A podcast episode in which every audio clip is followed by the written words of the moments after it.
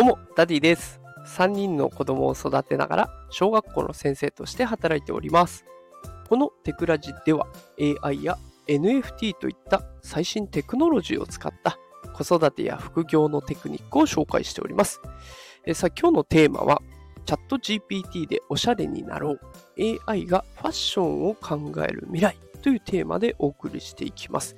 さあ今日は AI× ファッションでございます。さあ皆さんどうでしょうか？この朝の時間帯ね、もう着る洋服決まってますでしょうか、ね、毎日着る洋服ですが、組み合わせを考えたり、季節を考えたり、その場に合った格好とかって、いろいろ考えることが多くて面倒だなって感じてらっしゃる方、いっぱいいらっしゃるんじゃないでしょうか？でね、あの、偶然ちょっととある記事を見つけまして、トークセッションの記事だったんですね。で、どんなトークセッションかっていうと、画像生成 AI を使えば、イメージを伝えるだけでファッションを考えることもできるんじゃないかというものなんですね。でだから、例えばですよ。あの、この記事に載ってたのは、ドビュッシーという人が作曲した月の光。この曲をイメージした服装を考えてもらってたんですね。そうするとね、こうなんか、青い、紺というんですかね、すごく渋い色に、ちょっと黒みがかったドレス。で、そんなのが出てきて、で、女の人がバサーッと綺麗に着てるような画像を出してくれたりしてるんですよ。で、これをね、具体的に指示を出したら、ファッションを考える時間が短縮されるんじゃないかと。しかも、おしゃれとか思われるんじゃないかなという下心が私の中で出てきまして、この好奇心をね、実際やってみないと気が済まないと思って、やってみたんです。チャット GPT に答えを求めて、 Stable Diffusion っていう画像を作ってくれるやつで画像を作成してもらう。ね、これをやってみました。今日はその結果をお話ししていきます。ねえー、まずはチャット GPT に指示を出します。こんな指示を出しました。職場でおしゃれだと思われるファッションを考えてください。で、条件はこの通り。30代、男性、スーツ以外の格好も大丈夫。奇抜な格好は避けて、色合いは明るめに。で、あとは複数の英単語で表現して、そして単語と単語の境目はこう点を打つと。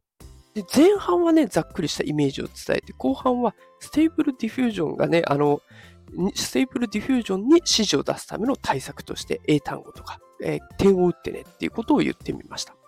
そうするとこんな答えが返ってきます。一つ目、えー、まずはパンツですね。ズボン。血のパンツはフォーマルすぎずカジュアルすぎないので職場に適していると。で明るい茶色は洗練されて見えます。で続いて2つ目。シャツですね。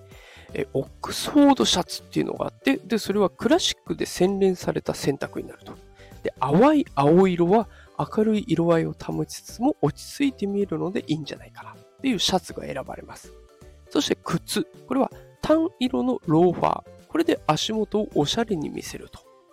で、続いてカーディガンを1個重ねてくるんですね。明るいグレーのカーディガンを重ねることでスタイルに奥行きを持たせて寒い季節にも暖かくなると。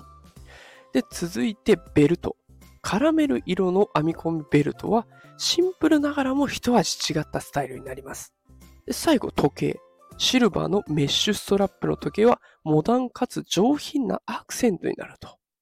まあ、いろいろ出してくれたんですよ。で、その結果ね、これで Stable Diffusion やったらもうかっこいいの出来上がって、それ買いに行けばいいと思ってやったんです。そして完成した写真が、え今回の放送のサムネに貼ってある写真になります。どうでしょうか皆さん。正直、ダサくないですか？残念でございました。ね、まだまだ人間のデザイナーさんの方がレベルが高いんだろうなということが分かりました。まあ、きっとね、これ指示の出し方とかもね、どんどん変えれば、もっともっとかっこいいものができてくるので、まあ、今後ね、AI の力がもっともっと伸びてくること、可能性はいっぱいありますので、これからも試してみようと思います。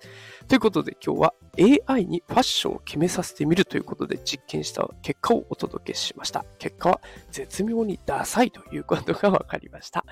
えー、さあ今日も聞いてくださってありがとうございました。あの、今日からね、毎朝5時に配信するようにちょっと変えてみましたので、よかったらまたフォローボタンを押して聞きに来てください。ね、あの、働くパパママを常に応援しているダディと言いますが、えー、毎日お送りしていきますので、よかったらまた聞きに来てください。